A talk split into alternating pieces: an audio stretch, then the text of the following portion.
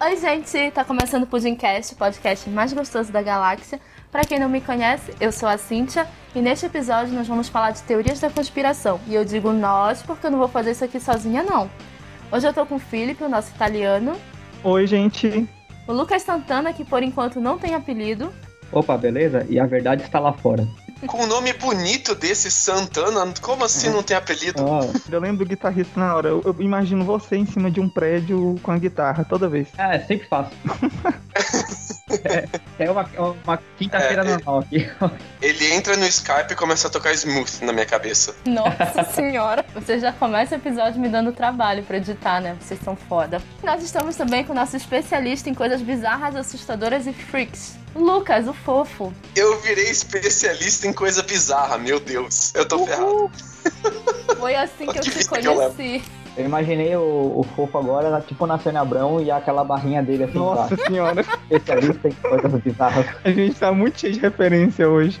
Hoje nós vamos falar de teorias da conspiração, né? Mas o que são as teorias da conspiração? Teoria da conspiração é o nome dado para hipóteses explicativas ou especulativas usadas para acobertar ou causar eventos, nossa, em sua maioria prejudiciais, ilegais ou até mesmo letais. O termo surgiu em 1909 e era usado de forma neutra até meados dos anos 60, quando as teorias da conspiração passaram a ser vistas como algum tipo de paranoia que buscava explicar alguns eventos como sendo causados por agências maliciosas e malignas. Com o avanço da comunicação, as teorias começaram a se espalhar de forma viral e nos dias de hoje costumam chegar até nós, principalmente pela internet. O Fórum Econômico Mundial lista informações falsas, teorias da conspiração em geral, como uma das maiores ameaças à civilização moderna e contemporânea, na mesma categoria que o terrorismo. São situações que não têm uma causa aparente ou uma solução muito clara. Geralmente o vetor disso, o, o chamariz da pessoa que faz isso, ela espalha esses boatos e ele tem um poder de autoconvencimento. Ele é praticamente um sofista. E o que, que ele ganha com isso? Ele atribui sendo sempre um cara que vai ser o, o influente, o cara que sabe mais, o cara que sempre vai ser chamado de especialista e vai criar regras para aquilo que ele escreveu. E falando na escrita, a narrativa sempre é rica em detalhe. Ela sempre é, tem aquele aspecto de uma história que parece muito com algo muito real, muito próximo a ti. Algo, vamos falar em, entre aspas aqui, meio caseiro. E mesmo que aquilo seja improvável, nossa mente sempre tenta achar o porquê de tudo. Ela sempre tenta dar uma explicação. Isso desde as culturas antigas, romanas, antes disso mesmo tudo que aquilo que a gente não sabia, a gente criava uma teoria sobre aquilo, depois a ciência ia desbancando isso aos poucos, mas enquanto não tinha um fator, sempre tinha alguém que tirava proveito de uma situação e inventava uma história muito elaborada. É isso. É, e foi mal traduzido, né? Porque não é a teoria da conspiração, é a teoria de conspirações, né? Você está uhum. teorizando sobre a existência de conspirações. Então a preposição ali ficou errada e eu vi um monte de gente tendo essas confusões já, achando que quem estava conspirando eram os teóricos. É verdade. Mas não, gente, é, é, são teorias de que conspirações existem, não o oposto. Faz sentido essa tradução, nunca tinha pensado nisso. É, foi mal traduzido mesmo. E o, o termo mal traduzido, ele se espalhou muito no Brasil na época do Orkut com a, com a comunidade de teorias da conspiração, que tinha lá seus 10 oh. milhões de pessoas. Era uma época que pouca gente tinha acesso à internet ainda, né? Comparado com o que é hoje. Hoje todo mundo tem internet no celular. Naquela época tinha que sentar no computador, ligar a discada, a, o telefone ficava ocupado. Então, a, um, bateu 100 mil, já era as maiores comunidades do Orkut brasileiro. Essa tinha mais de milhões, né? Então era muita gente. Essa, e tinha muito volume também, era tópico o dia inteiro. O que será que as pessoas faziam nessa época, né? Porque elas ficavam criando tópicos o dia inteiro. Acho que ninguém trabalhava na época de ouro do Orkut. Ah, que eu, sim, que hoje não mudou muito não, né?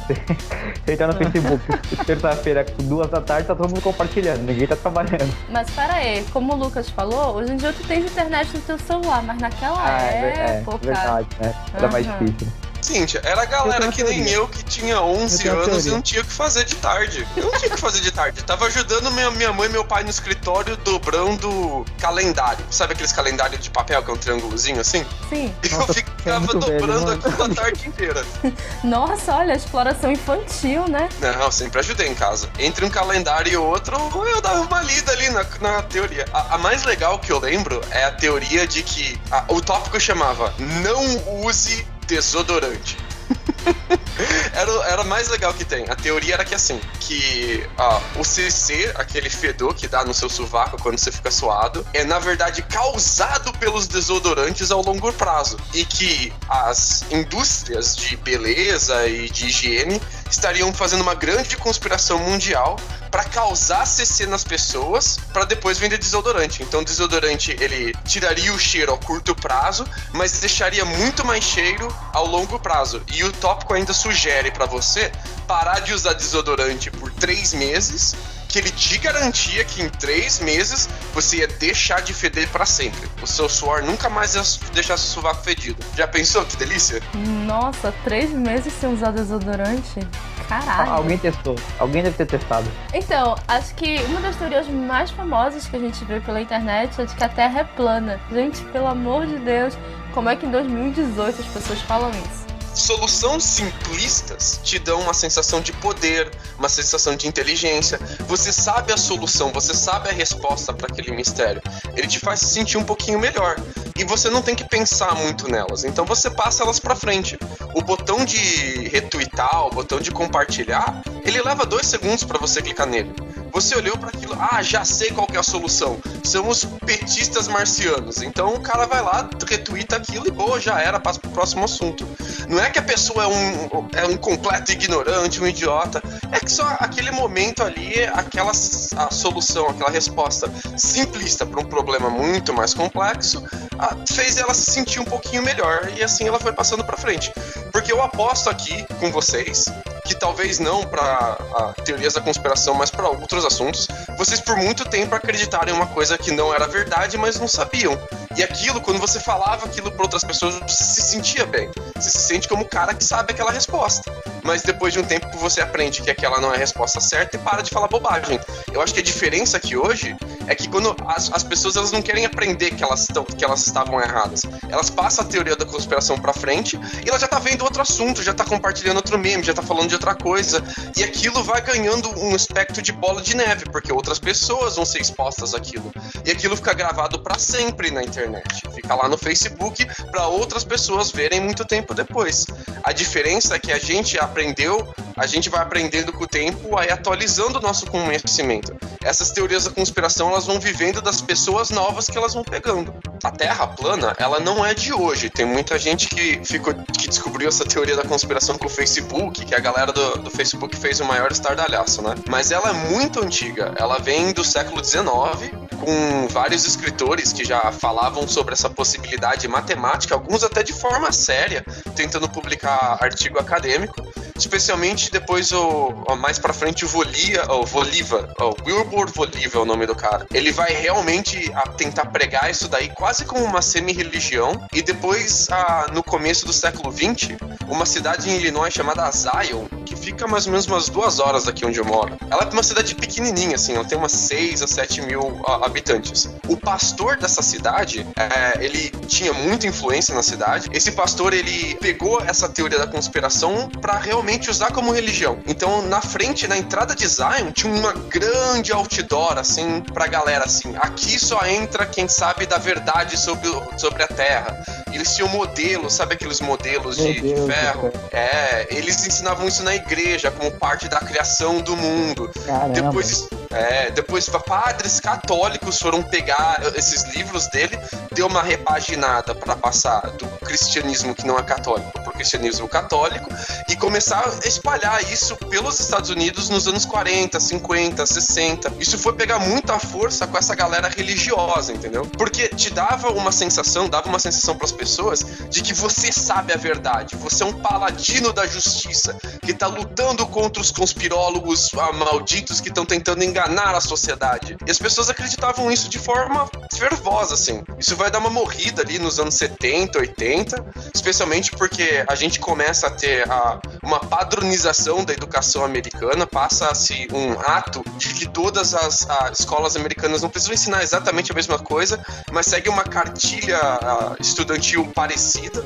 Então tem a cartilha de química, de física, com todo o conteúdo que você tem que passar para seus alunos, e começou-se a ter um pouco mais de controle de quantas religiões tinham influência sobre essa cartilha. Nos Estados Unidos você tinha religião dentro da escola em escolas públicas. E, Ah, e o que é um problema, porque você pega Zion, por exemplo, tem 6 mil habitantes. Você não tem opção de escola, você vai. Seus filhos vão ter que ir pra aquela escola, entendeu? E os Estados Unidos, ele tem muita, mas muita, muita, muito mais cidadezinha pequena, espalhada uma cada 5 minutos da outra pelos Estados Unidos afora. Então, né, dos anos 70 e 80 diminuiu-se bastante, quase, eu digo até que quase eliminou religiosidade na escola como forma de, da cartilha de educação da criança. E essa, essas teorias da, conspiração de a Terra plana sumiram por um tempo. E daí, com o advento da internet, vão voltar toda, né? Pois é, isso que o Lucas falou, com a internet voltou a moda, digamos, falar da Terra plana. Lá por 2016 surgiu um rapper, não sei da onde, acho que dos Estados Unidos,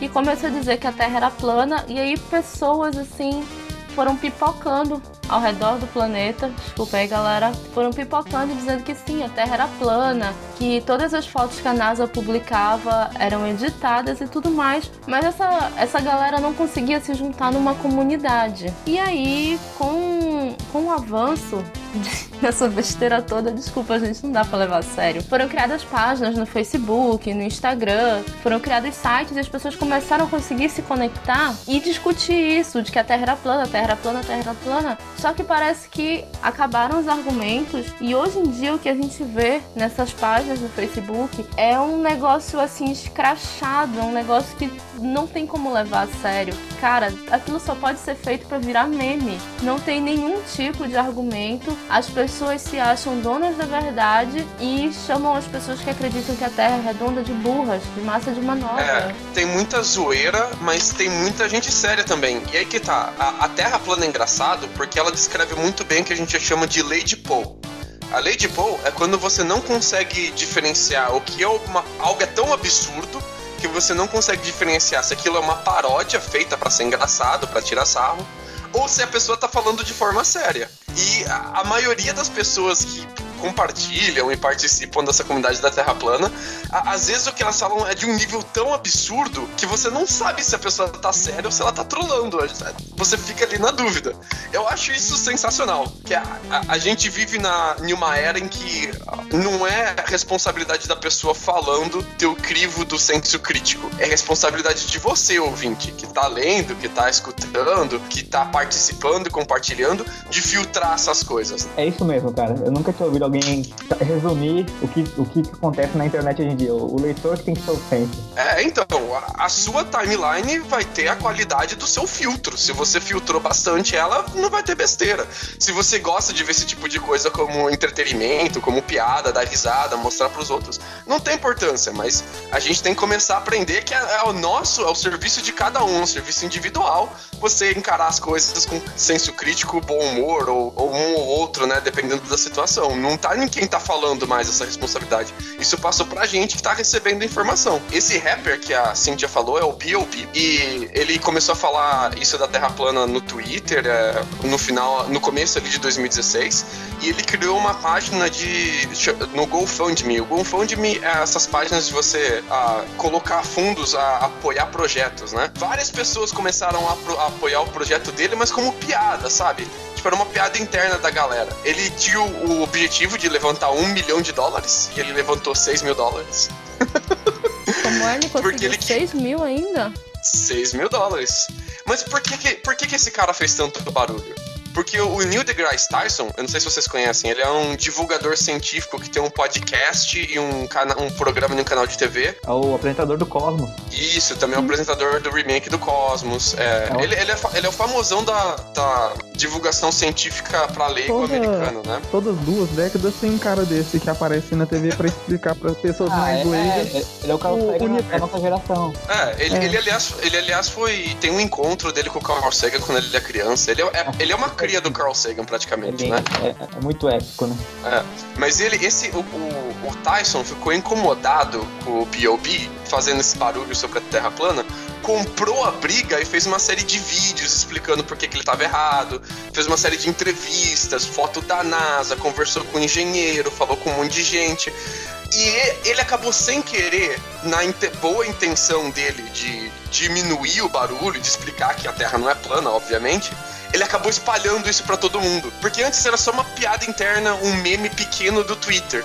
Mas depois que o DeGrasse Tyson aparece na TV falando sobre isso, todo mundo fi ficou sabendo de Terra plana aqui nos Estados Unidos, entendeu? A parada se espalhou para todo lugar. Cara, sabe o que a Terra plana me mostra, assim? É o, o desconhecimento das pessoas de física. Tudo bem, física não é algo simples, é algo é matéria básica da escola, só que é, ela ignora qualquer lei da física de Newton, é, ignora tudo que a gente estudou desde sempre se acreditar nela, você ignorar toda, todo, que gente, todo o conhecimento que a gente acumulou sobre física sem jogar fora. Se você só sabe, souber o mínimo de física, você sabe que a Terra plana é, é impossível, é, é, só pode ser uma piada. É, você. A, a, gente não tá aqui pra desbancar a Terra plana, senão a gente vai ficar até amanhã, né? Mas não tem como a, a, a Terra, com a massa que ela tem, sustentar esse formato. Ela vai colapsar pra uma esfera depois de muito tempo.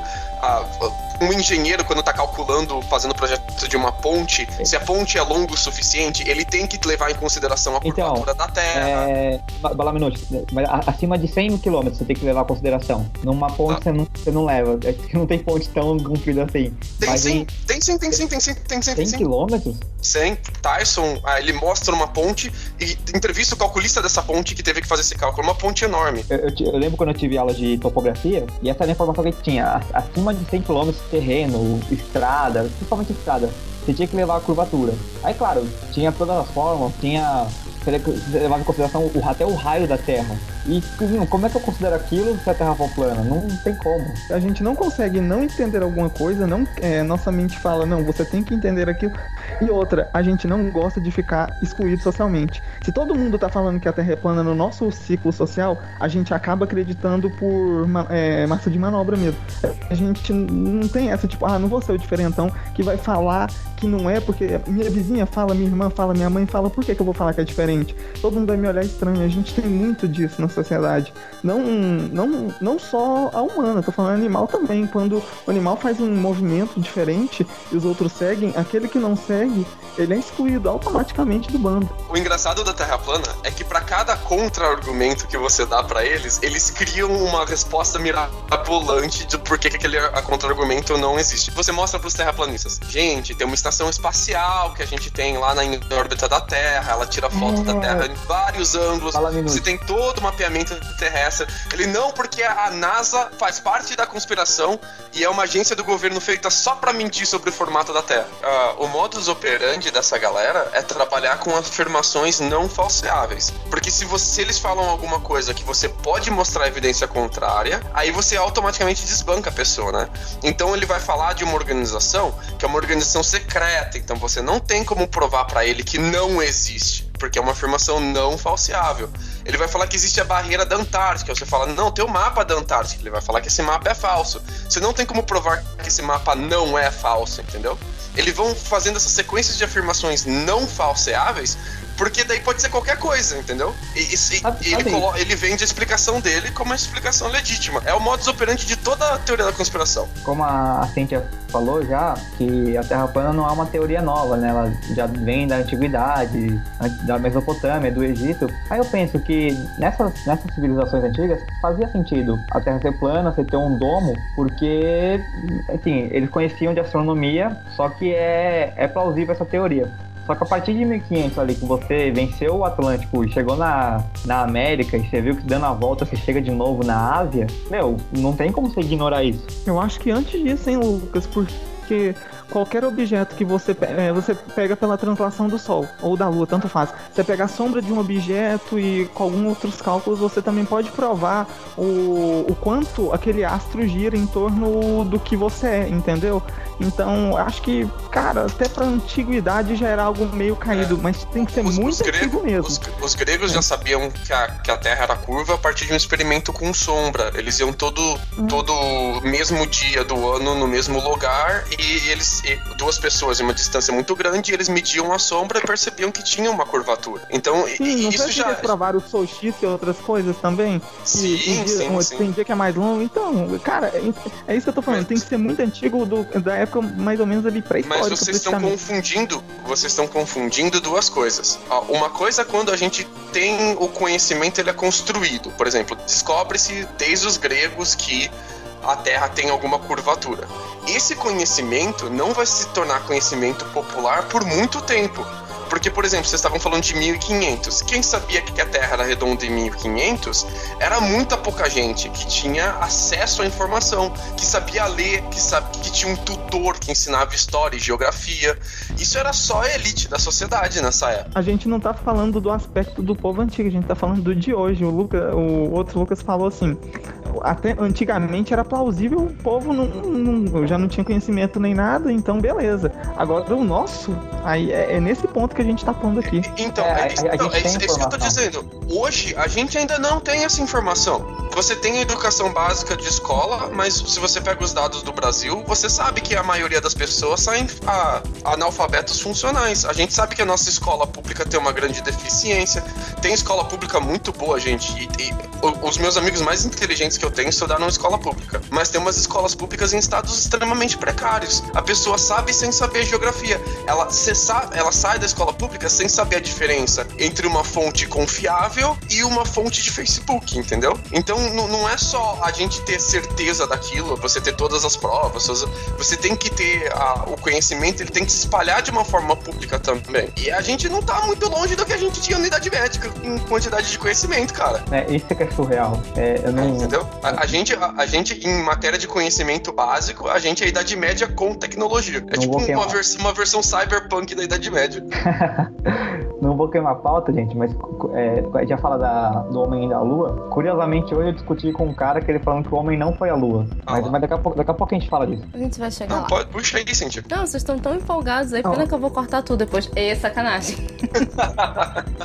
Só metade. O Lucas deu uma explicação que nos anos 60 isso aconteceu nos Estados Unidos, mas não existe uma explicação plausível para isso ter voltado agora em 2016, 2017. O que é fato é que essa teoria tem atraído cada vez mais pessoas, mas que ela mesma já tá ruindo porque as pessoas simplesmente não têm argumentos. Por mais que elas apresentem. Como é o nome, pela Minuti?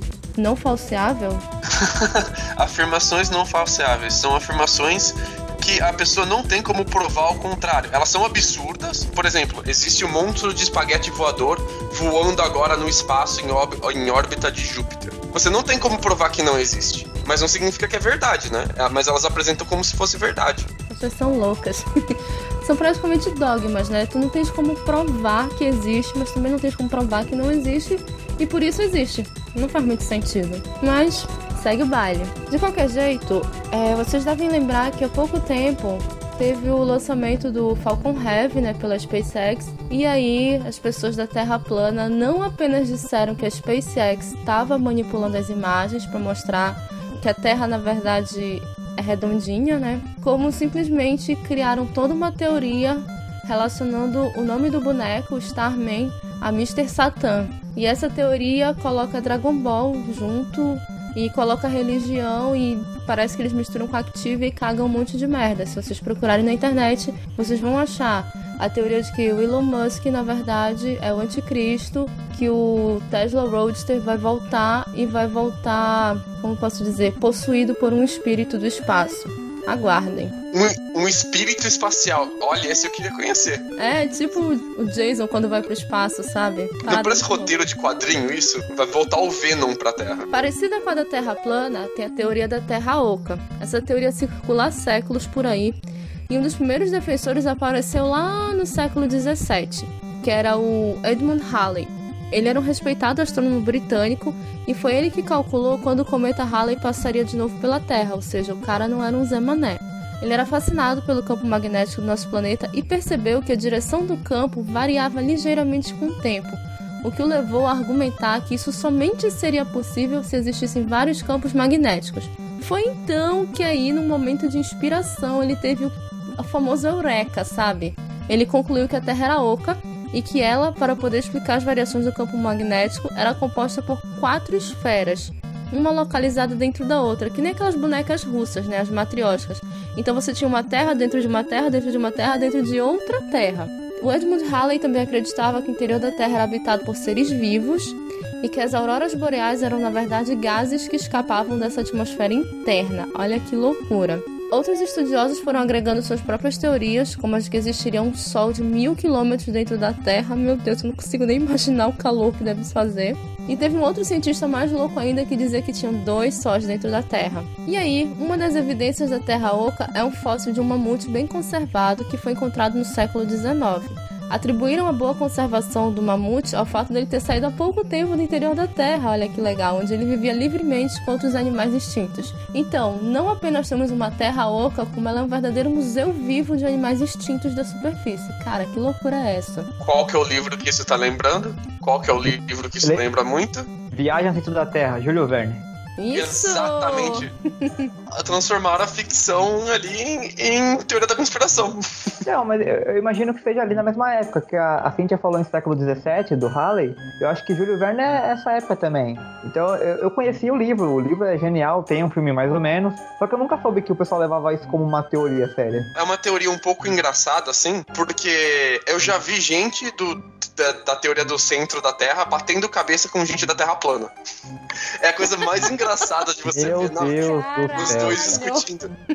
Que loucura. Não, é. cientista comete suicídio ó, depois de assistir um negócio desse. É, de, de zoeira, eu, eu comentei para essas pessoas, gente, mas pode ser plana e oca. Tem várias terras planas uma dentro da outra, por que não? e, e, os dois me odiaram, cara. Como assim? Eu acho que isso é fisicamente impossível. Eu acho que as duas, qualquer coisa aqui é fisicamente impossível, né, gente? É, né? Mas terras planas, uma dentro da outra. Nossa, bugou minha cabeça aqui. É, o Viagem ao Centro da Terra é de, do século XIX já, é de 1864. Pois é, né? Não faz nem sentido. Vai ver que o Júlio Verne que se inspirou nessa história. Mas mesmo assim, não faz o menor sentido. Pelo menos hoje em dia, a gente não vê tanta propagação dessa teoria por aí. É mais da Terra plana. Mas vamos dar um tempinho, né? Quem sabe? A galera da Terra Oca geralmente acredita também na que existe uma população de seres que seriam similares aos humanos e tá, que têm descendentes comuns com os humanos, que em vez de terem se proliferado na superfície, se proliferaram dentro da Terra Oca e que são pessoas esverdeadas, seriam hominídeos esverdeados que vivem dentro da Terra Oca. E tem gente que acredita, vai até mais longe, que acha que existe uma mega civilização super avançada desses hominídeos verdes dentro da Terra Oca, que a gente acha que tá vendo UFO de, uh, e tá, acha que tá vendo alienígena, mas na verdade tá vendo a galera de dentro da Terra Oca. Mas a galera de dentro da Terra Oca tá no céu e buguei de novo. Cíntia. Não, isso que é, até onde eu saiba, maconha só é liberada onde? Em Amsterdã, né? Porra! Caraca, velho, como é que você consegue? É, é, muita viagem. Que até brisada, só de pensar nessas coisas loucas. Sem contar que a minha noção de espaço foi completamente modificada depois que eu comecei a pensar que a gente tá vendo as pessoas de dentro da Terra no céu. Então, na verdade, eu acho que a gente. Ah, não sei. Alguém desenha para mim pra eu tentar entender depois, por favor. Mas pulando da, da Terra plana, da Terra oca, vamos falar um pouco mais pra cima, ao infinito e além. Existe gente que acredita hoje, pleno século 21, 2018, pessoas que acreditam que o homem não foi à Lua. Se vocês lembram. Ah, é, que... é, né? É, é, essa, essa eu fico pistola. Essa dá. pô, pô. Essa tira do sério. Ó, em 20 de julho de 1969, o homem pisou na Lua. Ou é isso que a NASA quer que nós pensemos. Nessa época, o mundo vivia a Guerra Fria e a disputa entre socialismo e capitalismo estava acirrada. Então, um pouco antes disso, em 1957, a União Soviética conseguiu colocar um satélite em órbita, o Sputnik 1, ou primeiro, não sei. Uma semana depois, a União Soviética enviou a cadela Laika, que se tornou o primeiro ser vivo a ir ao espaço. Um dia a gente vai fazer um podcast só sobre a Laika, porque é uma história bem tocante sobre ela. Em 1961, o presidente Kennedy disse que até o fim da década os americanos pisariam na Lua. Em 1965 foi inaugurado o programa Apollo, que começou com o pé esquerdo explodindo Apollo 1 e matando os astronautas a bordo. Não sei se vocês se lembram disso, assisti pela TV e tudo mais. Sim, eu lembro, eu era o Apolo. eu tava lá no dia. Foi lindo, foi, eu caiu de joelhos em terra, né? eu era o Apolo, né? Como eu se tivesse o... uma pessoa chamada Apolo. Eu explodi na hora, né? Mas em 1969, com Apolo 11, o homem chegou à Lua e Neil Armstrong cunhou aquela famosa frase: um pequeno passo para o homem, mas um salto gigantesco para a humanidade. Fico toda arrepiada só de me lembrar disso. A small step for man, a large step for humanity. Inclusive, ele falou com essa voz mesmo. Eu tava lá, eu lembro de tudo isso. Exatamente. Ele parecia o ET do Spielberg. Mas as teorias de que isso nunca aconteceu baseiam-se basicamente no fato de que em 1969 não tínhamos tecnologia suficiente para isso. E as provas, gente, as provas que as pessoas arranjam são de que a bandeira tremulou na Lua, o que seria impossível já que não tem vento lá. Nas fotos divulgadas pela NASA, nas imagens também, não tinham estrelas no céu, não tinham crateras na Lua e as sombras mostram mais de uma fonte de luz onde deveria ter o Sol. Agora, só falando rapidamente, sobre a bandeira tremular realmente eu não tenho o que falar. Mas sobre não ter estrelas no céu, porra, 1969, as câmeras não eram muito boas, galera. Era difícil de pegar uma foto de uma estrela. Hoje em dia, se vocês pegarem o celular de vocês, vocês mal conseguem tirar uma foto da Lua, mas em 1969. É. Você precisa que a sua câmera ela fica com a abertura dela, a exposição dela aberta por muito tempo para você pegar a luz de, de, estrela, né? Mas não é nem por causa disso também. Eles levaram vários holofotes que eles colocaram em diversos pontos ali para tirar foto de solo do solo lunar. E esses holofotes ofuscam todas as outras fontes de luzes, né? Você não ia ver mesmo estrela ali na Lua. Então, é, todas essas provas que o, o, pessoal que afirma que o homem não foi à Lua, já, é, claro, a gente não vai falar aqui no podcast que é, são muitas, muitos tópicos. Só que todas dá para ser refutada. A luz da estrela, a bandeira tremulando. Não tem nada ali que você fala, putz, realmente, isso aqui todas têm uma explicação técnica e uma explicação real. Para mim, o homem foi na Lua. Sabe, o pessoal fala assim, ah, e não tinha tecnologia. É, é, é muito vago você afirmar isso. É curioso Mas tem uma teoria sobre isso, Lucas. Tem uma teoria ah. que a gente só tinha tecnologia necessária e suficiente para chegar à Lua porque os ETs deram pra gente essa tecnologia é. com um pacto que o presidente dos Estados Unidos fez com uma raça alienígena aí. Eu vi um, um, tweet que falava assim: ah, hoje o meu iPhone é 10 mil vezes mais potente que o computador da, da Apollo 11. É, só que é um computador daquele e um foguete, né? Só passando, assim como a Cintia comentou, é, foi a corrida lá do comunismo contra o capitalismo, década de 60, e a corrida espacial era mostrar para o mundo quem tinha mais tecnologia, quem estava na frente. Os russos estavam na frente em tudo, só não conseguiram mandar o, homem para a Lua primeiro. Só que você fazer, criar foguetes, a, a, intenção não era só mandar o homem para a Lua. O que, que, é, que, que é uma ogiva nuclear? O que é um foguete? É uma, uma bomba com um cockpit lá em cima. Aí você troca esse, esse foguete coloca uma ogiva, vira uma bomba nuclear. Então era você mostrar que você conseguia mandar esses foguetes para a Lua com precisão, sabe, bem, bem, bem controlado lá o lançamento, era mostrar para o mundo sua, sua, seu poder armamentista. É, e se você tem a capacidade de colocar alguma coisa em órbita e tirar ela de órbita, então Exato. então você pode fazer um míssil cair na cabeça dos, de qualquer oponente em qualquer lugar do mundo e explodir uma bomba nuclear neles. Então, então assim, é... é... era realmente uma guerra no espaço, né? A guerra não acontecia no espaço, mas o medo era que viesse de cima. Tipo, então, analisando o contexto histórico, tem razão para ter mandado o homem para a Lua. E, tem, e eu acredito também que tem a tecnologia. Que o Balaminute pode provar melhor. Eu, eu nunca fui aí. Você já foi pro Cabo Canaveral, na Flórida? Eu nunca fui, cara. Eu, não, eu, eu sempre quis ir, mas eu nunca fui pra Flórida. É um é, é dos estados que ainda cara, falta. É um dos passeios que eu tenho muita vontade de ir, né? Tem um colega meu que ele foi, e ele falou pra mim assim, que a, mulher dele foi ver o Mickey e ele quis ver o, o Cabo Canaveral. E falou que você olha, ele falou assim, é uma, é uma engenharia que ele falou que tá 50 anos na frente do Brasil. É um, é um negócio que quando você vê aqueles foguetes, você vê o, o, o Jeep lunar, é um, é um negócio assim, você fala, não, eles têm tecnologia, dá para chegar, não é, é. É muito vago falar que não tinha tecnologia, tecnologia em 69. Até porque, é o que eu digo, não é tanta tecnologia, não é igual um iPad a tecnologia, é uma tecnologia diferente. É você mandar um, um foguete com. É mandar um elevador subir na atmosfera, sabe? É. Não é fácil, não, não é fácil. As pessoas refutam, as pessoas também esquecem que dentre a Segunda Guerra Mundial até 1990 a gente teve o maior salto tecnológico já visto. Por Exato. quê? Uh, vamos pôr, na Segunda Guerra Mundial, tanto os Estados Unidos quanto a Alemanha juntaram os melhores cientistas para lutarem, para é, fazerem armas, fazerem mil e um outros experimentos. Medicina, tecnologia, ciências biológicas, tudo avançou extraordinariamente nessa época. E o povo simplesmente esquece disso, joga isso fora, por quê? Porque isso é uma prova do que a gente está falando. Essa, essa, história de não tinha tecnologia é o mesmo preconceito que as pessoas têm com os povos da antiguidade, né? De achar que alienígenas construíram as pirâmides no Egito, Nossa, esse tipo de nem coisa. Me nem me é. fala isso também, que eu fico pistola é. duas vezes. é, a, é, a, galera achar que só é, a, só é bom quando é da minha época. O que veio antes de mim era todo mundo ignorante, incapaz, não conseguia fazer nada. E o que vem depois, agora já tá todo mundo estragado, é a geração nova que não presta. É a minha época, seja lá qual for sua época, que é a boa e nenhuma outra mais presta. É um preconceito um pouco simplista, mas que fala um pouco da necessidade das pessoas de se autoafirmarem, né? De, de, acharem que só dá quando tem elas envolvidas de alguma forma. De qualquer jeito, né? O que as pessoas apontam como, digamos, prova de que o homem não foi à Lua é que todo aquele pouso e tal, a viagem foi gravado pelo Stanley Kubrick, vocês, caso vocês não saibam, é o diretor de 2001, Odisseia no Espaço, e que tudo foi feito no deserto. Mano, isso não é prova, mas nem aqui nem na casa do caralho. Mas as pessoas acham que é, né? Não vamos mexer com elas.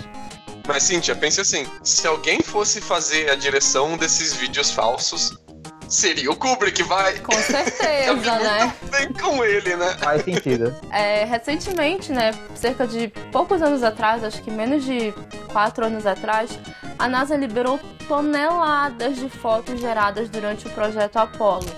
Todas as fotos, claro, eram analógicas, agora estão aí no site para vocês olharem. As fotos são lindas e realmente não dá para ver as, as estrelas, até porque eles estavam usando câmeras na época, câmeras de ponta, mas caralho, impossível, gente. As pessoas sempre vão achar pelo em outro. Outro, outro dado, outro dado, a luz, a luz no espaço não se comporta da mesma forma que ela se comporta aqui na Terra. Às vezes, mesmo com a câmera muito boa, num, num, tipo assim, vamos pegar uma câmera do, tipo eu sou fotógrafo, eu uso.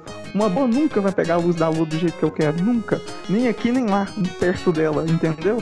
Então as pessoas também refutam isso. Elas não entendem que a luz é, viaja, tem certos comportamentos, certo ângulo que você pode pegar ela, tem momentos da luz, então, sabe? É aquela coisa a pessoa vê porque não quer. Sabe o que eu penso também? Que quem é cientista tem um pensamento assim cético, né? Mas o quanto que a pessoa, ela, ela é, que nem diz Leonardo Kibutis, é, é, o quanto ela quer acreditar. Que se o cara ele tem esse viés de querer acreditar que é uma farsa, ele vai ver o documentário, vai ler o post e vai se agarrar em cada prova que o homem não foi à lua, assim, e, e você espalha isso para qualquer bolha social de hoje em dia, ele não vai querer uh, observar o, o que não pode ser. É aquela coisa bem arquivo X, né? I want to believe. É isso. É, nesse caso é I don't want to believe. Mas, próxima teoria. Ainda falando sobre tecnologia, avanços tecnológicos, coisas mirabolantes e etc. Vocês já ouviram falar do HARP? O HARP é uma das conspirações mais legais que tem. Eu acho ela super criativa. Isso tem tudo a ver com física. Pois é. Pode falar um pouquinho do HARP então pra gente, Bala Minutos? Você quer que eu explique o HARP? Ah, eu te dou tempo pra ler a pauta aí. Não, eu li a pauta. Eu tenho, aliás, uma, uma mini pauta só sobre o Harp aqui. Não, eu só queria buscar o nome dele em inglês. Ah, só pra ter certeza que não tá aqui na pauta. Pronto. O Harp, também conhecido como High Frequency Active Auroral Research Program, Nossa. ou seria o programa de uh, frequências auroras ativas, uh, é um tipo de pesquisa da ionosfera, que ela foi patrocinada pela, pelo Air Force e pelo Navy, que seria a Marinha e a Força Aérea dos Estados Unidos, e ela tinha começado a, a ser pego agora mais recentemente pela Universidade do Alasca, porque os militares já disseram que não tem muito mais interesse nessa linha de pesquisa. Mas ela é praticamente um monte de satélite de pesquisa da ionosfera. As pessoas queriam entender melhor essa camada da nossa atmosfera então, ah, especialmente com transmissão de rádio, que tipo de interferência tem, que tipo de mensagem você pode mandar sem ser pego, a, rádio, a frequência VHF, UHF, radar, magnometrômetro, ionosférico, um monte de tipo de te tecnologia, mas é voltado para comunicação, né? e, um pouco estudo uh, meteorológico também, mas mais comunicação. Só que o HARP, eles são, ele parece uma plantação de antena. Eles são várias antenas, uma na frente da outra, assim, e elas são todas apontadas para o céu. E não, ela não tinha um departamento de comunicação para leigos, assim, um departamento de divulgação um, a, científica como tem a NASA.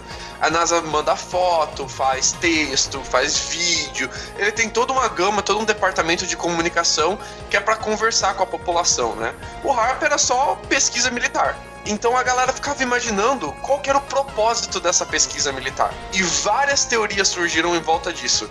A mais famosona é que seria uma arma de destruição em massa. Ela seria capaz de mandar ondas de rádio ou ondas de micro-ondas ah, em diferentes frequências que seriam capazes de controlar a atmosfera, causar tufões, causar maremotos causar terremotos e causar tsunamis. Seria uma arma de controle atmosférico. E a galera viajando nessa ideia, dizendo: olha, se eu. E realmente é verdade. Se você aponta uma onda de rádio para cima, ela vai bater na atmosfera e ela vai voltar para baixo. Mas não significa que dá para você usar uma plantação de antena para você causar um maremoto, né? A galera viaja um pouco ali na, nas possibilidades. Mas por ser. Uh, por ter esse cunho militar e ser patrocinado pela Marinha e pela Força Aérea, tem, tem essas teorias que seriam armas de destruição em massa. Um pouco menos hardcore tem as teorias que seriam uma arma de comunicação secreta, que só pessoas com dispositivos uh, especializados em pegar a comunicação do HARP serão capazes de se comunicar através deles, então os espiões americanos teriam uh, ondas ou canais de rádio que eles nunca seriam detectados, eles sempre Fala, poderiam se comunicar. Oi. Você falou a palavra-chave, espiões. Ah. Qual o filme que, que tem essa história? Alguém lembra? Algum do 007? É, tem, tem, um do Pierce Brosnan que é exatamente isso. O vilão, ele controla o clima, ele faz maremoto e tem que impedir isso, né? Porque é muito poder numa pessoa só. É, então. Tem, tem um também do, do James Bond, né? Que o, cara, que o vilão tem uma arma que é, é uma, um satélite em volta da Terra que seria capaz de usar, fazer raios de energia e também causar a, vários acidentes aparentemente naturais, né? É, e tem, tem um bem recente chamado Geostorm, de repente de 2017 até. Que é, é bem essa. Não é um Harp, né? Mas a, o plot é bem similar. Eu, eu gosto mais da teoria das conspirações de espionagem, eu acho elas mais criativas, assim. Mas me parece que essas, é, essas teorias elas vão mudando conforme a galera foi descobrindo o propósito do, dessa, dessa pesquisa, desse projeto, né? Ah, então é comunicação, não é destruição em massa? Então vamos fazer uma teoria da conspiração sobre comunicação, né? Mas uh, o, o, projeto não foi para frente, eles arquivaram o, o, HARP em, acho que em 2007, 2008, passaram para a Universidade do Alasca todo o material, porque é, o HARP ele fica no Alasca, né? E tá lá desde sempre. A gente não sabe direito se o Alasca tá usando ou não, o que, que eles estão fazendo, mas é, vai ficar para pesquisa, material de pesquisa de atmosfera só. Olha, só acho que se estiverem usando esse bagulho, tá virado para Belém, porque meu amigo, que calor fudido nessa cidade. Vou, galera aí do Alasca, bora desligar um pouco esse rato que tá foda aqui. é tipo a geladeira deles, né? É, eles friam o Alasca e esquenta. O resto do planeta. Não, mentira, esquenta só aqui a Amazônia. Porque, mano, puta merda. As teorias do rápido são muito loucas e, como, como o Valaminos falou, vão desde causadoras de desastres naturais até bloqueios comunicacionais. Vão até para mapeamento instantâneo do planeta através da leitura das ondas e, gente, a melhor coisa, tem gente que acredita que o HARP é usado para controle mental através de ondas não captadas pelos nossos ouvidos. Basicamente, meter um micro-ondas gigante na nossa cabeça e fritar nosso cérebro. Só pode ser isso. Não tem. É, aquela essa, essa é exatamente a galera do chapeuzinho de alumínio. Eles acreditam que o HARP eles deixam a população dócil, controlável e abaixo do nosso senso crítico. E assim a gente acredita e aceita o governo maligno que tá aí para nos controlar e dominar meter um chapéu de papel alumínio na cabeça não vai fritar nosso cérebro, não? Não, fique tranquilo. Você pode se embrulhar, virar uma múmia de alumínio que você tá de boa. não, depende da quantidade de sol. Você vai cozir um pouco. É, você também não pode entrar em um tambor de bafo que você vai virar. É. Você vai degustar ali dentro, né? Eu moro em Belém. Só de encostar no papel alumínio para proteger a comida pra ir pra geladeira eu já tô fritando. Lembrem disso. o rap é aqui.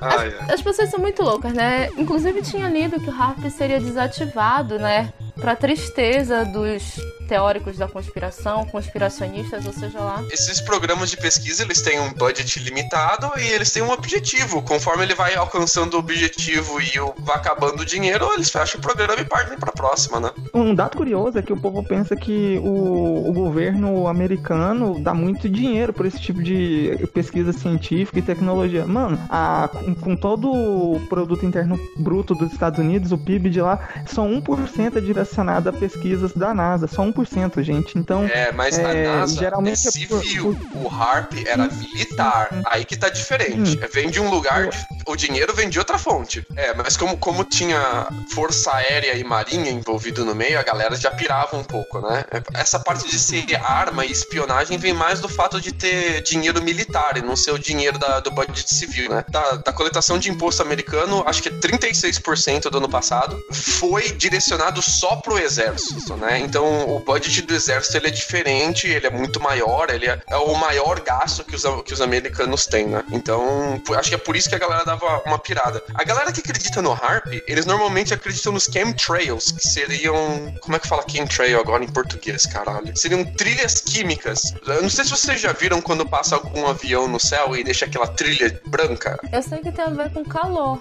É, é, é mais ou menos isso, Cintia, porque já que esse, essa parte do motor foi esquentada, solta esse, esse vapor, essa fumaça.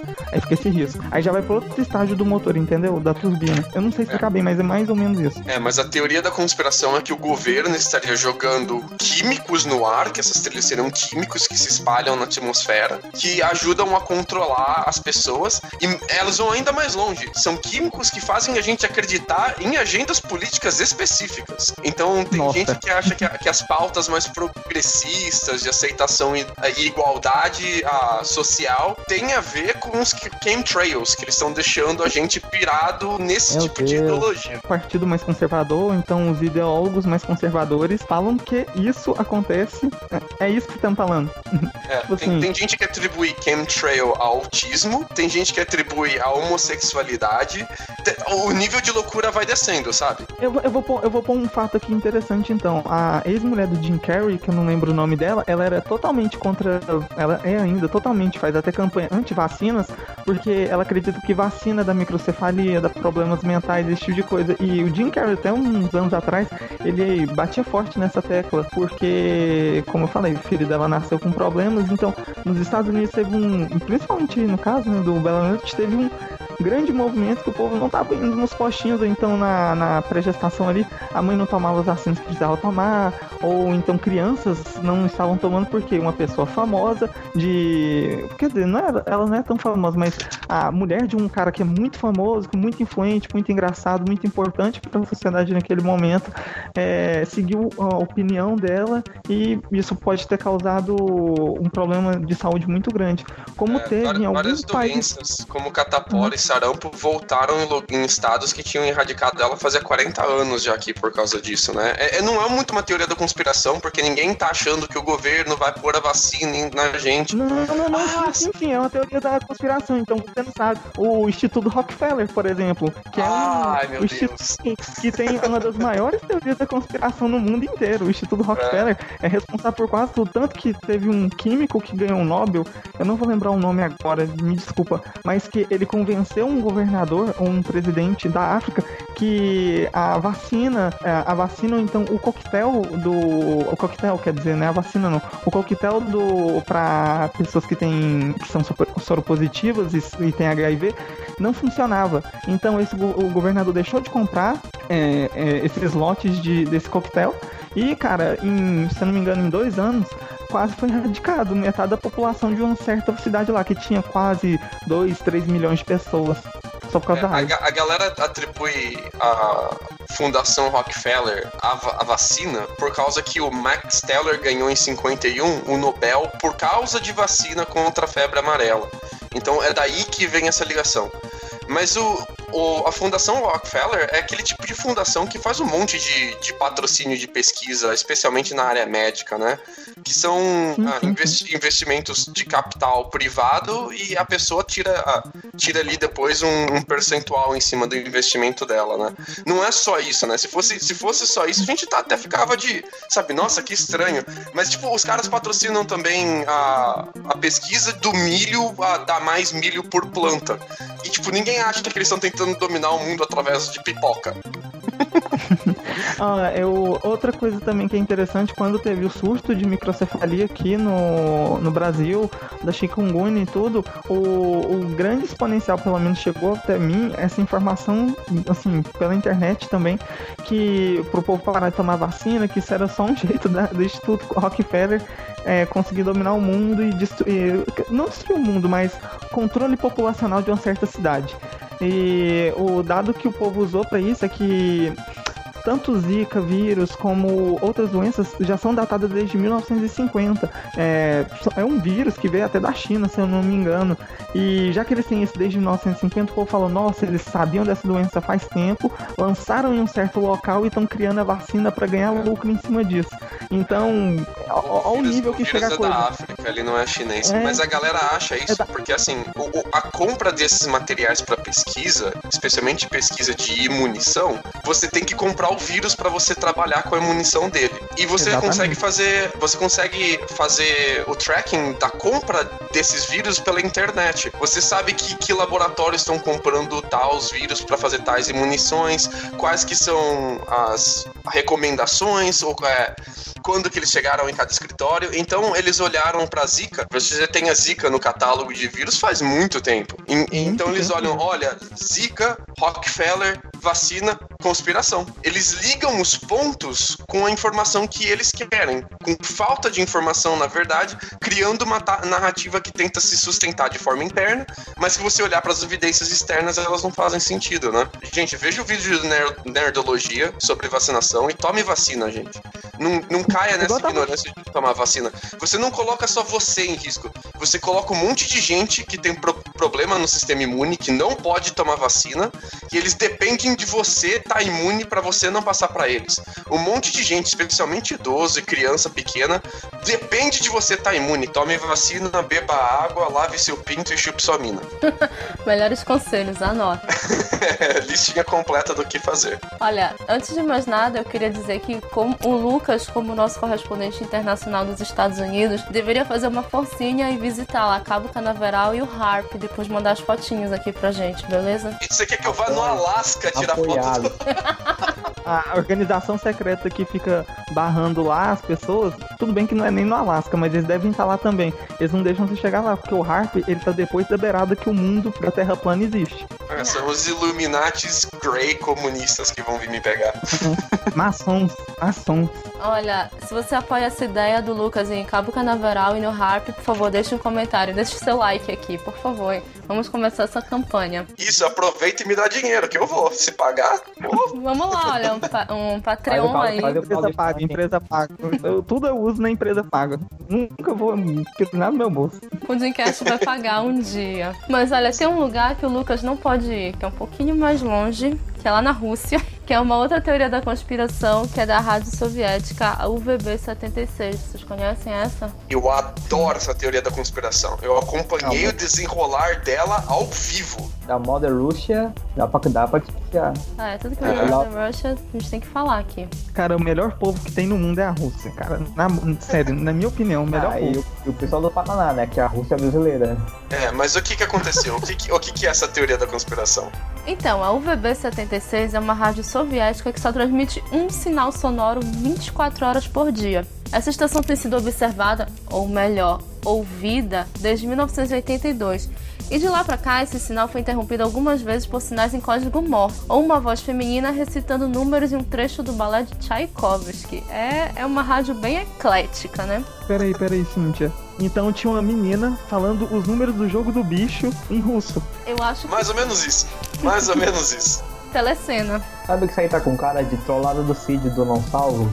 Tá, isso tem, cara, mas é muito antigo. Mas, ele, não, mas... 82, mas esse, né? mas esse é legal porque, assim, existem diversas dessas estações de rádios misteriosas pelo mundo. E que a gente sabe, pelo menos no catálogo, são 42 que estão ativas hoje. Tem alguma no e Brasil? elas. Oi? Tem alguma no Brasil? Não, mas tem em Cuba. É a mais Ah. perto que tem é de Cuba. Essas estações, elas normalmente elas fi- ficam em branco, tocando alguma coisa em loop, ah, um um chiado, um ruído ou uma música em loop, sempre a mesma coisa, e em horários específicos, ou do mês, ou da semana, ou em um período fixo, elas transmitem alguma coisa. Às vezes é um código Morse, às vezes são letras embaralhadas, às vezes são ah, palavras-chave, às vezes são lugares, às vezes são números. Por causa disso, essas rádios foram batizadas de estações de números. E a- a- as pessoas que pesquisam isso, elas ah, desenvolveram uma nomenclatura para conseguir conversar sobre isso, né? Ah, essa nomenclatura está num catálogo chamado Enigma 2000. A, a classificação de 2006 é mais ou menos assim. A letra E indica uma estação que transmite em inglês, G, ah, G transmite em alemão, S em alguma língua que seja eslava, V indica outros idiomas ainda não identificados, M é a estação que transmite em código Morse. X indica todas as outras transmissões, como polo ou alguma transmissão inexplicável. A SK é quando está em modo digital, HM em modo híbrido e DP, Double Penetration, Minha favorita, hein, galera? Digital Pseudopoliton. Por que que essa é UVB 76? Vocês conseguem descobrir? Usando essa nomenclatura, eu vou deixar de tarefa de casa para os ouvintes. Por que o VB76, hein, Bala Minute? Não, tarefa de casa para os ouvintes descobrirem. Usa a nomenclatura que eu dei e descobre por que que chama UVB 76. Então, você que tá aí ouvindo o Pudimcast, dá uma pausa agora. Pensa um pouquinho o que você acha que pode ser o VB76. Anota no papelzinho, continua ouvindo que já já o Bala Minute vai dar a resposta. Eu acho, porque eu também não sei. U é de unidentified, é não identificado. V indica ah, outros idiomas, que nesse caso é russo. A B76 seria a nomenclatura da segunda ah, de número 76 que foi encontrada naquela área. Isso significa. Ficou mais ou menos É, claro? eu também tô boiando aqui. Porra, significa o quê? Ah, sim, naquela área, naquela área. não, Olha o tamanho da Rússia, caralho. Não, Não claro. tem como saber que é aquela Não, é, área. é porque assim, essas rádios você não tem muito bem como saber exatamente de onde elas vêm. Ah, Ah, você vai pegando. Vamos falar um servidor. Não, a, a fonte, você Sim, sempre tem uma, uma, uma antena transmitindo aquilo, né? Você não consegue achar direito onde fica aquela antena. Você só vai pegando a estação, você descobre que tá mais fraco ou mais forte. Mas a galera ficou tentando ah, decifrar a localização dela. Então rolou toda uma força-tarefa de triangulação de diferentes pessoas dirigindo em diferentes estradas da Rússia para tentar descobrir de onde vinha. E eles chegaram em uma mini cidade militar, em um ex-acampamento militar fantasma. Não tinha mais ninguém. Fantasma que não tinha mais ninguém lá, né? Mas Então- a cidade da Rússia não é militar. Não é Caraca. ex ou é militar. Olha as ideias dos caras, mano. É, então. Mas eles, eles foram triangulando, triangulando, e eles descobriram que tinha ainda gente morando lá. E conforme ele- eles foram entrando nas instalações militares, tudo muito antigo, partes estavam inundadas, tudo destruído, eles foram vendo que ainda tinha alguma fonte de geração de energia naquele lugar, ainda tinha coisa que acendia. E no meio, enquanto eles estavam fazendo isso, a transmissão do UVB 76 caiu, ficou fora do ar por horas, e no dia seguinte ela entrou com um código diferente e voltou ao normal. Descobriram onde tava, né? E a galera sumiu. Eles, agora que descobriu onde a gente tá, fechou tudo, foi embora. Depois, hora que voltou, provavelmente contou ali no, no código secreto, no começo da transmissão, aonde que eles estavam agora. Mas a gente não tem a, a gente não tem ofi- um- algo oficial dizendo qual que é o objetivo dessa estação. E aí que Dessas, entram né? as teorias. É, dessa- Não, tem umas que tem sim. Por exemplo, tem uma de Israel que a gente sabe que é uma forma deles se comunicarem entre outras fontes de inteligência deles que estão em lu- em lugares diferentes do Oriente Médio. Como eles não querem Mas, dar de onde. Oi. Mas então, tipo assim, a do Oriente, é, essa da de Israel, ela é aberta como as outras, porque querendo ou não é de serviço de inteligência pra se comunicar. Mesmo que eu não tenha um código, eu peguei uma transmissão de uma rádio, vamos supor, entre aspas, militar aqui. Então, ela é aberta também? Todas elas são abertas. Caraca. Você só precisa, só precisa estar no lugar certo pra pegar a transmissão dela e na hora certa pra você pegar alguma mensagem. Todas elas são abertas. A ideia é justamente essa. Você quer mandar um agente pra uma região grande você não sabe exatamente onde ele vai estar, ou você não quer dar nenhuma pista da onde você está mandando essa mensagem. Então o que, que você faz? Você faz uma transmissão de rádio muito grande. E essa pessoa pode então livremente andar por um terreno muito grande, por diferentes países, e independente de onde ela tá, ela liga na estação certa, na hora certa, e pega a mensagem, entendeu? Se você fosse mandar, por exemplo, uma mensagem ah, por carta, é o endereço do destino da carta, certo? Então você descobre onde o espião tá. Não pode ser carta. Se você mandar uma mensagem num jornal, por exemplo, você tem que, um código secreto de um jornal. Você tem que colocar no, no jornal de alguma região. Você já dá mais pista de onde essa pessoa tava. Se, se, você não quer dar nenhuma pista de onde a pessoa tá, você coloca uma estação de rádio. É aquele lance, né?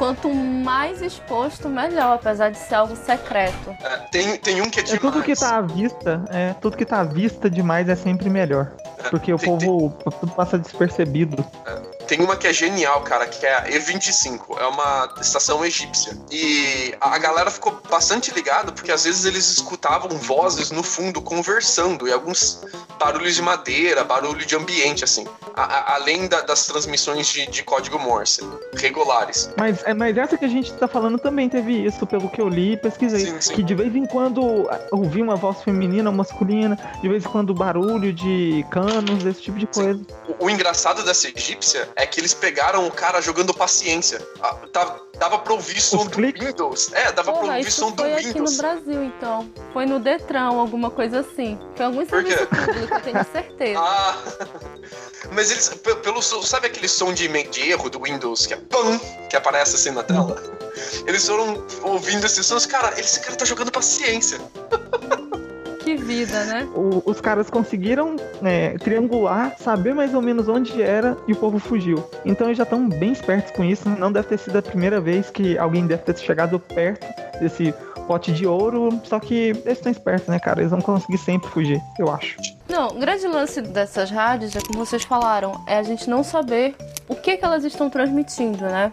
Mas dentre as teorias que surgem, Algumas, algumas pessoas dizem que elas transmitem mensagens para espiões e coordenadas para ataques, cuidado. E tem uma teoria que é muito louca, que diz que na verdade é uma rádio alienígena. O que é de verdade em toda essa história é que é muito caro manter essas rádios no ar e que tem rádio que está ativa há 40 anos, gente. E as pessoas ainda não descobriram por, o que elas estão transmitindo, por quê, para quem, onde. Então ainda tem muito pano para manga. O Bala Minute vai deixar aqui o link para vocês verem a galera que tava lá procurando ao vivo. Mas a rádio mudou, né? A rádio continua. Dá para sintonizar, tem sites disponíveis que vocês conseguem ouvir a transmissão, mas assim, vocês podem ficar aí 24 horas por dia esperando que aconteça alguma coisa e não acontecer nada. Mas se vocês quiserem, se vocês ouvirem alguma coisa diferente, por favor, mandem um comentário aqui pra gente também. Você que é rádio amador aí, do Brasil inteiro, fora do Brasil, se conseguir é, algum trecho de alguma coisa que seja diferente da transmissão normal que sempre passa, manda pra gente. Pois é, gente, então já chega de teoria por hoje. Meu Deus, eu tô ficando paranoica com todas essas teorias malucas que nós falamos aqui no episódio. Morreu por hoje, né?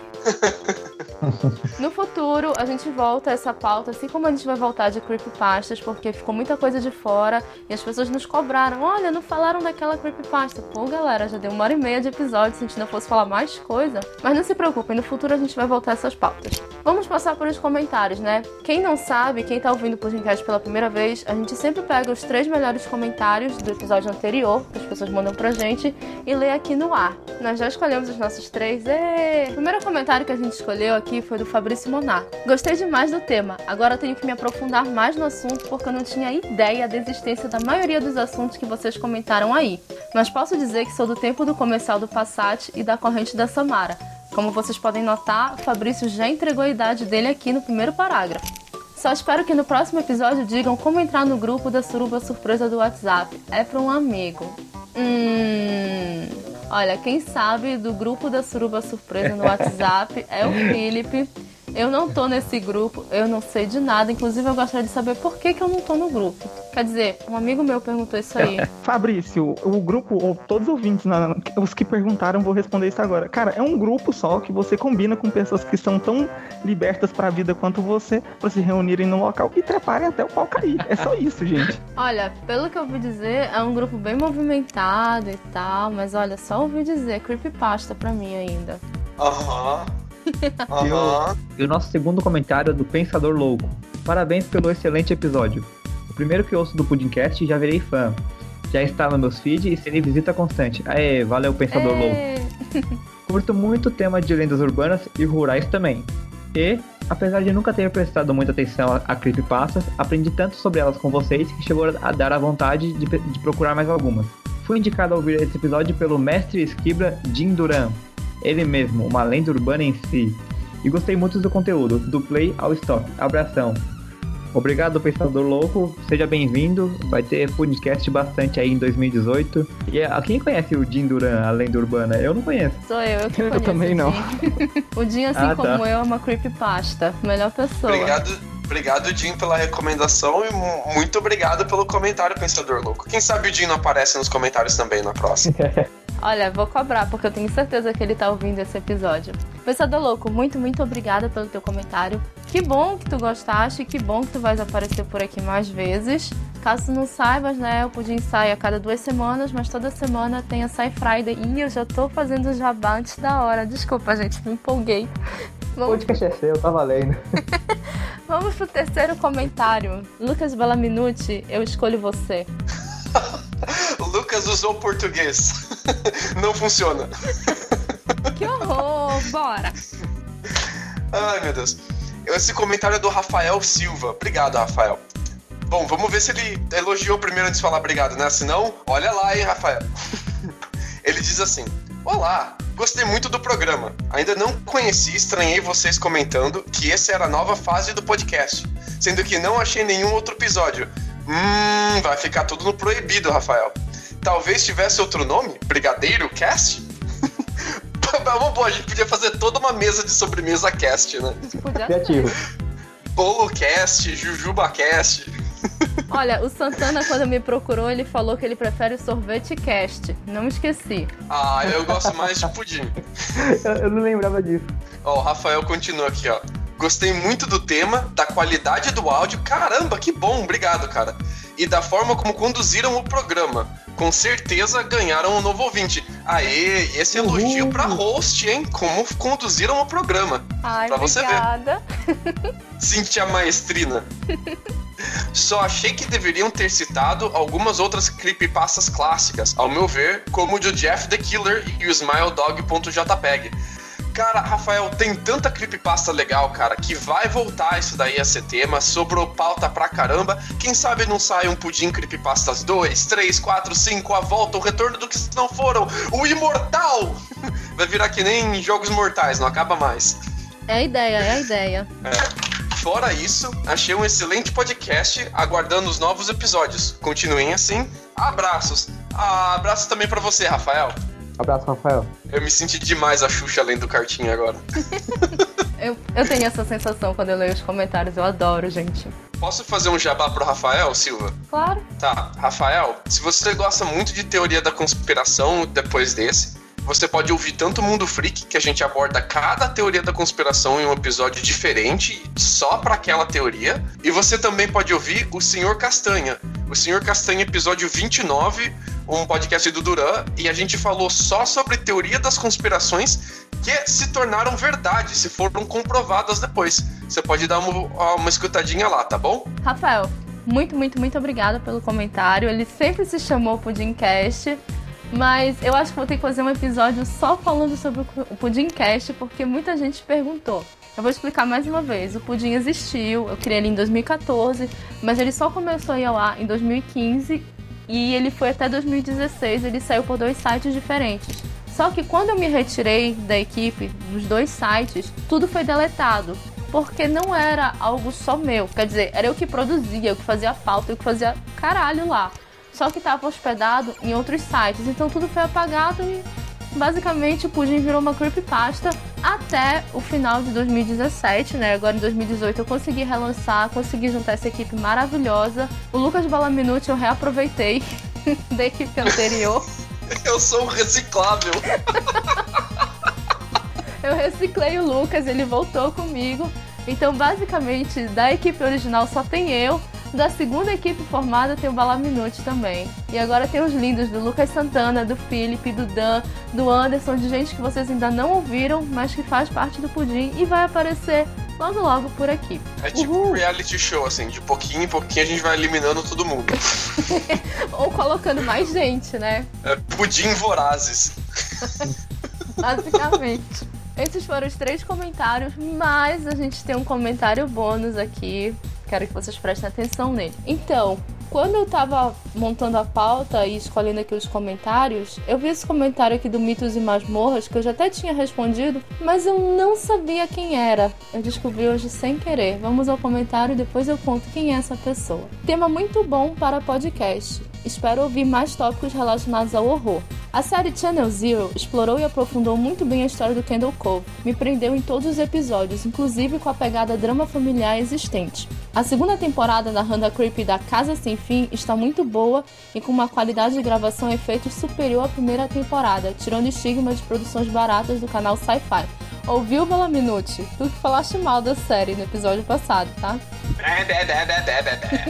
Essa creep é muito psicodélica, principalmente por começar com um usuário de heroína e um prêmio de 500 dólares. Eu vou assistir só pelo plot, cara. Passando ao icônico Slenderman, além do sinistro Marble Hornet de 2009, clássico do YouTube, temos uma nova representação da Creep no filme Sempre de Olho. Essa produção russa de 2015 apresenta o monstro esguio em um formato found footage, seja lá o que for. O filme explora muito bem a degradação e loucura dos personagens que se envolvem com o mistério da Creep. Recomendo ser assistido. Conhecia muito pouco sobre a creepypasta de jogos, mas lembrei imediatamente do tom sinistro da cidade de Lavender Town quando jogava Pokémon no bom e velho Game Boy. Vale mencionar que o roteiro do episódio final da Caverna do Dragão ganhou uma versão em HQ no final de 2010, que é muito fácil achar pela rede. Recomendadíssimo. Parabéns pelo episódio, vou aguardar os próximos. A gente falou da HQ da Caverna dos Dragões, não falou? Acho, que não. Não, não. Então, o único final real que tem de verdade mesmo é essa HQ que saiu. Porque depois de muito tempo, com muita pressão dos fãs para se criar um final, eles resolveram se juntar e lançar uma HQ pra satisfazer os fãs mesmo. Nem teve muito.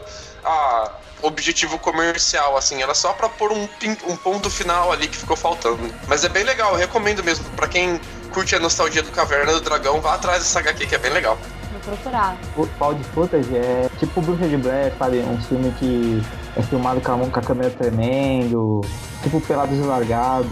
É, é né? como se você tivesse achado as filmagens depois é. que aquilo já tivesse acontecido e você tá assistindo as filmagens durante o acontecimento, entendeu? Pode escrever, tipo hack, né? Ai, vou pesquisar. É, hack, hack, verdade. É, hack é demais, aliás, recomendo muito. Hack, recomendo. Hum. Mas, mas afinal, quem, quem que é o, o Mitos e Masmorras?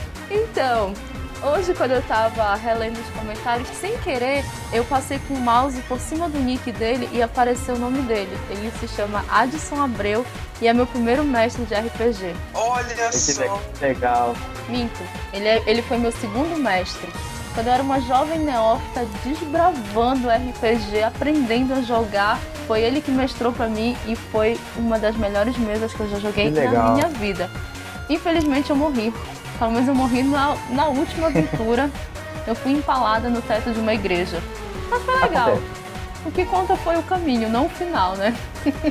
Adson, eu não te vejo há quase 10 anos, menino. Muito obrigada pelo comentário. Eu não faço a menor ideia de como tu achaste o pudim. Mas depois, vamos dar uma conversada aí que tu vai me explicar direitinho. Eu gostei muito das recomendações que me deste, quer dizer, eu gostei de tu teres recomendado. Eu vou atrás disso. O Addison é um cara que basicamente nasceu na época errada. Ele curte muito coisa antiga, muito filme antigo, música antiga. Até que quando eu ia assistir RPG, ele me iniciou assim no mundo totalmente novo dos filmes de terror dos anos 80. Recomendo. Vocês podem comentar alguma coisa, galera, em cima? Já acabou meu momento de emoção aqui. Ah, tá. Eu, eu também ficava com o cu na mão jogando uh, Game Boy no Lavender Town. Ah, eu chamava de Cidade Lavanda. e é, essa parte ela, ela, é meio bizarra, porque tem uma teoria da conspiração, talvez, uma creepypasta, sobre Lavender Town de tal o Hatcate do do Gary tá enterrado lá. Porque ele tem o, o Hatcate e você derrota o Gary e depois você vê o Gary saindo da, da torre do cemitério e ele vai embora e depois a, tem um túmulo que parece que é dá a entender que quando você verifica o túmulo seria o Hatcate do Gary, cara. E tipo, é, rola quando eu descobri isso, rolou a maior culpa de ter derrotado o cara. Eu acho que eu matei o Radicate dele. Credo, Lucas, seu malvado. É historinha de internet, né? Creepypasta, né? Você não leva tão a sério assim, né? Mas tudo bem. Porque em Pokémon, os Pokémons não morrem no jogo, né? Eles são levados a nocaute. Mas ah, teoricamente ali você teria matado um sem querer. É, mas eles são levados levados a nocaute, mas no cemitério, né? Meio é exato. Então, então, né? Mas tudo bem, a gente deixa isso pra lá. Nota mental, vai ter um episódio só de creepypastas da Nintendo futuramente. Não tem jeito, a gente não vai conseguir fugir disso. A Nintendo é uma fábrica de creepypastas. Em qualquer jogo tem uma creepypasta. É incrível. É isso, o Pudimcast está acabando, já estamos nos comentários, então é hora dos nossos avisos. Como vocês puderam ouvir, nós lemos quatro comentários hoje, tivemos um comentário bônus, mas normalmente nós lemos três comentários aqui. Os três melhores comentários serão lidos no próximo episódio, que vai ser daqui a duas semanas. Vale os comentários que a gente recebe no site, no YouTube e no Facebook. Não vale mandar por e-mail pra gente, também não vale falar no Telegram ou no Twitter, porque tem que ser público perca sua vergonha, vá lá, escreva tudo que você sente, elogie a gente, xingue. Não, mentira, não xingue não. Mande cantada, fale o que quiser, mas fale de forma pública. Beleza? Vocês querem dar algum recado? Um beijo para todo mundo que ouviu a gente, aguentou a gente matracando aí na sua orelha. Um grande abraço e a gente se vê na próxima. É isso aí. Obrigado por ter ouvido até aqui. Comente, divulgue, compartilhe a palavra do podcast. Até daqui 15 dias. Obrigado a todos que ouviram e até daqui 15 dias também. Uma observação: o nosso último episódio saiu 21 dias atrás. Não conseguimos lançar um episódio no que seria um domingo certo, né? Que seria a semana passada. Porque, cara, rolou um episódio perdido do Pudim. Vamos falar. Simplesmente metade do episódio foi perdido na gravação, não deu para salvar, ficou um negócio meio maluco, meio Frankenstein. Só para reforçar a ideia de que o Pudim é uma creepypasta. Não tem jeito. Vocês já sabem, né? Pudim tem um site próprio, que é o pudimcast.com.br. Nosso e-mail é contato.pudimcast.com.br. O nosso Facebook é facebook.com.br pudimcast. Pode curtir a gente, tudo quanto é novidade a gente posta lá. E nós temos também um canal no Telegram, que é o t.me barra pudimcast. Pode seguir a gente em todas as redes. Todos os meninos têm Twitter, vocês podem perturbar eles por lá, vai estar tudo aqui.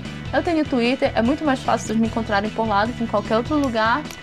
Adoro receber comentários de vocês, adoro gente mandando coisa. Por favor, façam isso.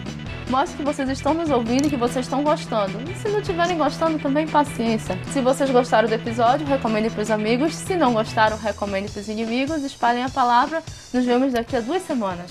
Valeu, galera. Uhul, bye, gravamos bye. mais um. Gravamos, gravado, gravado e carimbado. Boa sorte, Cíntia, para editar. Muito obrigada. Obrigada, gente. Nos vemos daqui a duas semanas. Beijo, beijo. Tchau, tchau.